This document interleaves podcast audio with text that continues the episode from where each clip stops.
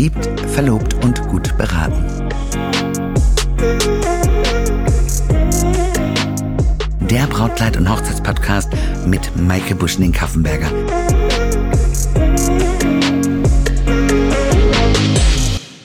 Hallo ihr Lieben, jetzt ist es wieder soweit. Questions and Answers. Ich mag es immer gar nicht, dieses Wort zu reden, aber wen ich sehr gerne mag, ist unsere liebe Alexandra, die mir nämlich heute die Fragen stellt. Hallo Maike. Hallo. Eine Followerin hat auf Instagram gefragt, welche Arten von Brautkleidern denn aktuell im Trend sind oder besonders beliebt sind. Es ist immer noch ganz klar der V-Ausschnitt und äh, tiefe Ausschnitte, transparente Kleider, leichte Kleider. Der Trend geht immer noch zur Leichtigkeit. Die Damen wollen nicht mehr so schwere Roben haben wie früher. Also dieser Prinzessenstil wird nur noch ganz selten gefragt. Es geht um Schlitz, es geht um offene Dekolletés und äh, die Braut von heute zeigt gerne, was sie hat. Ist Boho auch immer noch im Trend oder ist die Phase schon wieder so ein bisschen ausgelaufen? Boho ist natürlich immer noch im Trend. Ich meine, wir gehen jetzt fast ins achte Jahr ich muss jetzt lügen, oder sogar vielleicht achte bis zehnte Jahr. Ähm, es war ja ganz langsam, äh, dass das angelaufen ist. Erst haben wir angefangen mit Vintage. Was bedeutet mhm. Vintage? Vintage sind Kleider, die äh, aus verschiedenen Spitzen zusammengestellt werden. Und das liegt ganz einfach daran, dass man zum Beispiel früher nach dem Krieg, man hatte ja gar keine Stoffe. Und wenn man geheiratet hat, hat man eben aus den Gardinen, die man in den mhm. Wohnungen noch gefunden hatten, und das waren ja nicht immer die gleichen, Brautkleider genäht und unten drunter war immer ein pastellfarbenes Kleid und äh, so hatte man das Überkleid immer weitergeben können und die eine Braut hat es dann zum Beispiel mit einem Mintgrün drunter getragen, die andere hatte ein Gelb an, die andere hatte eine helle Farbe an, einen Ivory oder eben einen Roséton und so hat das Brautkleid immer wieder neu gewirkt. Danach kam Boho und Boho ist ja natürlich diese Revolution. Ne? Was ist Boho?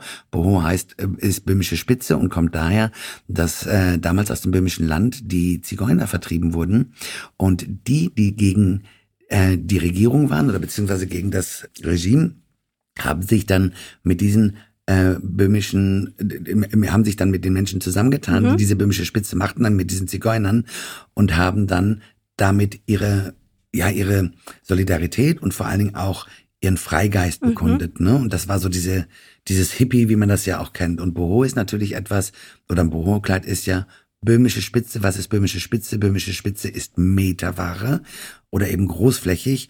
Und, ähm, und das ist eben auch der Unterschied zwischen Vintage und Boho. Vintage ist immer ein Spitzenmix. Boho ist diese Spitze, diese Meterware, mhm. diese langgezogene. Und das war so ein bisschen die Revolution. Was würdest du sagen, ist dein Lieblingsstil? Hast du einen? Ich habe gar keinen Lieblingsstil. Ähm, ich mag von allem etwas. Für mich ist immer viel wichtiger, die Braut zu sehen und da eben das Passende rauszusuchen. Ob es eine Prinzessin ist, eine A-Linie, ob es sexy ist, ob es Vintage ist. Für mich, also wenn ich mit der Braut rede, für mich ist es immer ganz wichtig, dass sie eins wird mit dem Kleid. Mhm. Sie soll das Kleid ausfüllen. Und ähm, da, da lege ich halt bei meiner Beratung wahnsinnig viel Wert darauf. Und da ich ja ein riesig großer Empath bin, fällt es mir auch gar nicht schwer. Und ähm, deswegen ist es auch tatsächlich so, dass 80 Prozent aller Bräute, aber das ist ja nicht nur bei mir so, sondern allgemein, 80 Prozent aller Bräute gehen hinterher genau mit dem nach Hause, was sie gar nicht wollten und ganz oft sogar, also wirklich ja, genau, was, was sie eigentlich vorher ausgeschlossen haben. Mhm. Und man hat ja keine Erfahrung im Bereich Brautkleidern und wenn du da zum Experten gehst, äh, der wird dir auch schon sagen, was zu dir passt. Und ich finde immer, wie gesagt, das Schlimmste ist es, wenn sich eine Braut in einem Brautkleid verkleidet.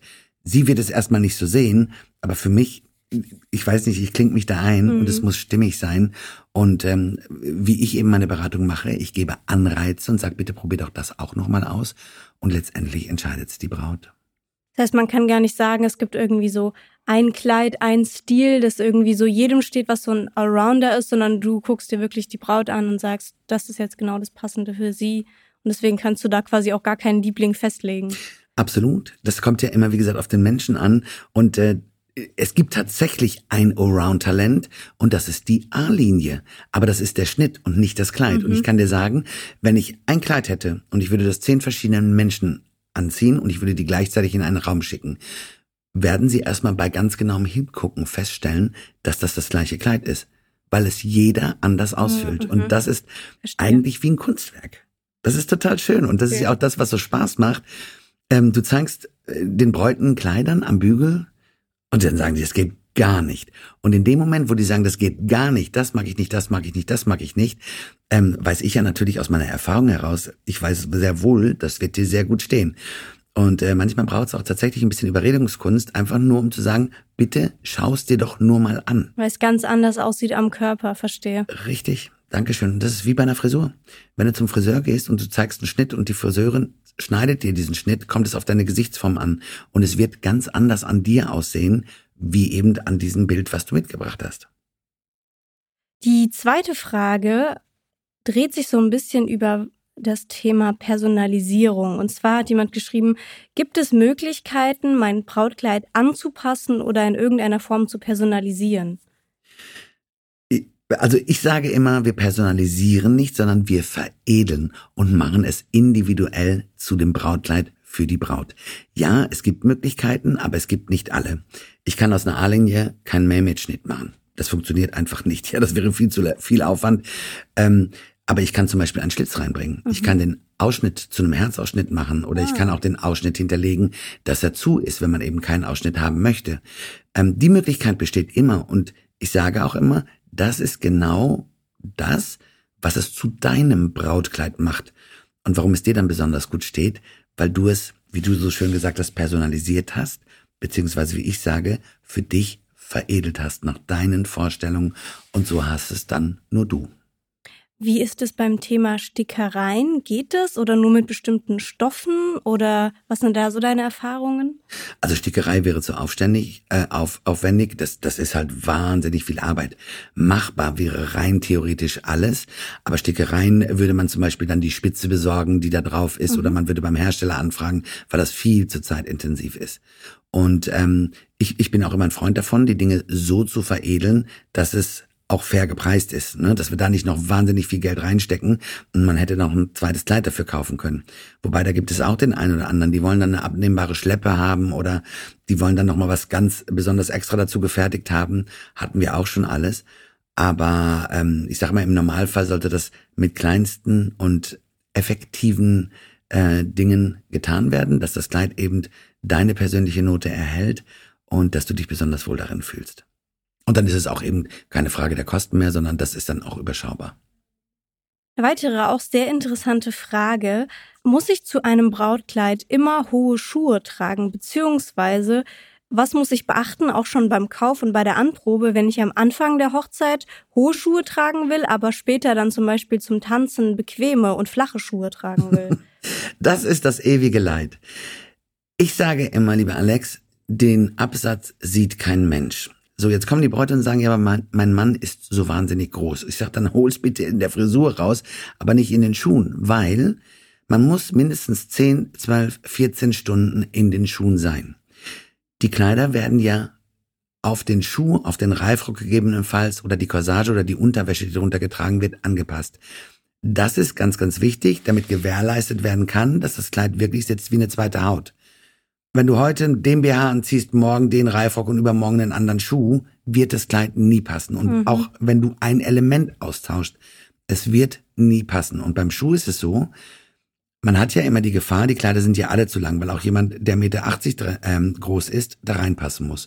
Und in dem Moment, wo du das Kleid kürzt, wird das ja auf den Schuh, hast du ja den Schuh an und es wird ja auf deinen Körper zurechtgeschneidert. Und wenn du das kürzt und du ziehst den Schuh aus, ist das Kleid ja wieder zu lang. Ja. Und das Problem ist immer, wenn der Stoff zu lang ist und auf dem Boden vorne auftatscht, deswegen sage ich auch immer, viele Bräute mögen das nicht, aber vorne im vorderen Bereich muss ein Kleid Hochwasser haben, mindestens vier Zentimeter, eine Fußbreite, dass eben auch der Bräutigam beim Tanz nicht drauftritt. Stimmt. Und schon allein, wenn du den Kopf runternimmst, wird das Kleid einen Zentimeter länger. Ne? Das heißt, auch wenn du dich beugst. Guter und deswegen, Punkt Absolut. Und deswegen sage ich immer, man muss vier Zentimeter eine Fußbreite vorne Platz haben, mhm. dass du dich frei bewegen kannst. Du sollst einen Mann im Arm halten, gegebenenfalls einen Blumenstrauß, aber nicht dein Kleid. Und wenn du jetzt natürlich sechs Zentimeter Absatz hast und du switcht jetzt auf einen Flipflop oder auf einen Turnschuh, dann hast du wieder einen Höhenunterschied, also von mindestens Minimum drei bis vier Zentimeter und du hast wieder die Gefahr, von innen auf den Stoff zu treten und über dein eigenes Brautkleid zu stolpern. Und das sollte nicht sein. Mein Tipp dahingehend ist, wenn du unbedingt ein paar hohe Schuhe anziehen möchtest, wenn du die Kirche, das Standesamt oder die Freitrauung betrittst, wir stecken das Kleid auf den Schuh, also auf deinen Ersatzschuh ab. Und wenn du dann den höheren Schuh dazu anziehst, hat's halt ein bisschen Hochwasser. Aber immer bitte auf den flacheren Schuh abstecken lassen. Mhm. Das Kleid wirkt dann halt ein bisschen kürzer, wenn du den hohen Schuh anziehst. Verstehe. Aber keiner guckt ja unten auf das Kleid. Ich meine, im Großen und Ganzen guckt man ja, was obenrum passiert. Ja, Haare, Make-up, Schleier, Kleid. Das ist ja das, was passiert. Und da wird keiner sagen, ach, guck mal, die hat jetzt Hochwasser da in ihrem Kleid. Und wie gesagt, ich kann es immer nur jedem empfehlen, weil ihr könnt euch dann bewegen. Und viele Bräute mögen es nicht. Und wenn man zum Beispiel zuerst auf diese Länge macht, dass das auf dem Boden auftatscht, ja, und die Braut dann merkt, dass sie tatsächlich darüber stolpert, fangen wir mit der Arbeit nochmal ganz von vorne an. Und dann fallen auch extra Kosten an. Das ist auch ganz klar. Ich sag immer, vertraut da ein bisschen drauf, ja, dafür gibt es die Experten. Wir machen alles, wie es wollt, aber es bringt auch nichts, wenn ihr hinter nicht gescheit laufen könnt. Das heißt, muss man dann schon oder sollte man dann schon zur ersten Anprobe die fertigen Schuhe mitbringen oder reicht es, wenn man es dann zum Abstecken, zum Beispiel zum zweiten Termin oder so mitbringt? Die Schuhe brauchen wir erst zum Abstecken. Okay. Für eine reine Beratung brauchen wir gar nichts außer gute Laune, weil den Rest haben wir im Laden. So, und dann, ähm, wenn dann eben der Schneidertermin kommt und das Kleid auf dich abgesteckt werden soll, dann brauchen wir die Schuhe, gegebenenfalls den Reifrock und die Unterwäsche, die du drunter tragen wirst, wenn du eine trägst. Okay. Das ist ganz, ganz, ganz, ganz wichtig, um dem Kleid wirklich einen richtigen Sitz zu geben. Und auch beim Ausschnitt oben, ja, jetzt wo wir schon mal beim Thema sind, ne? Wenn du heute den BH anziehst, morgen die Corsage und übermorgen Push-Up, dann wird das Kleid am Brustbereich Ganz nie sitzen. Ja. Ja. Entweder ist es zu weit oder der Busen wird rausgequetscht, etc. Das heißt, alles, was man am Tag der Hochzeit trägt, sollte bei der ersten Anprobe schon dabei sein. Verstehe. Wenn ihr jetzt äh, noch weitere Fragen habt, ähm, die ihr gerne an die Maike stellen möchtet, dann macht das gerne entweder hier direkt auf Spotify unter der Folge oder einfach auf unserem Instagram-Kanal.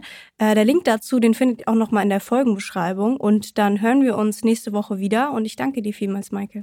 Ich danke dir, lieber Alex, und ich danke vor allen Dingen unserem Publikum. Ich freue mich immer, wenn ich diese ganzen Fragen beantworten kann, damit man dieses Wirrwarr aus den Köpfen machen kann. Ich höre nämlich auch immer wieder meine Freundin und der und der und der hat das gesagt. Nein, fragt die Expertin. Hier bin ich. Ich freue mich auf euch.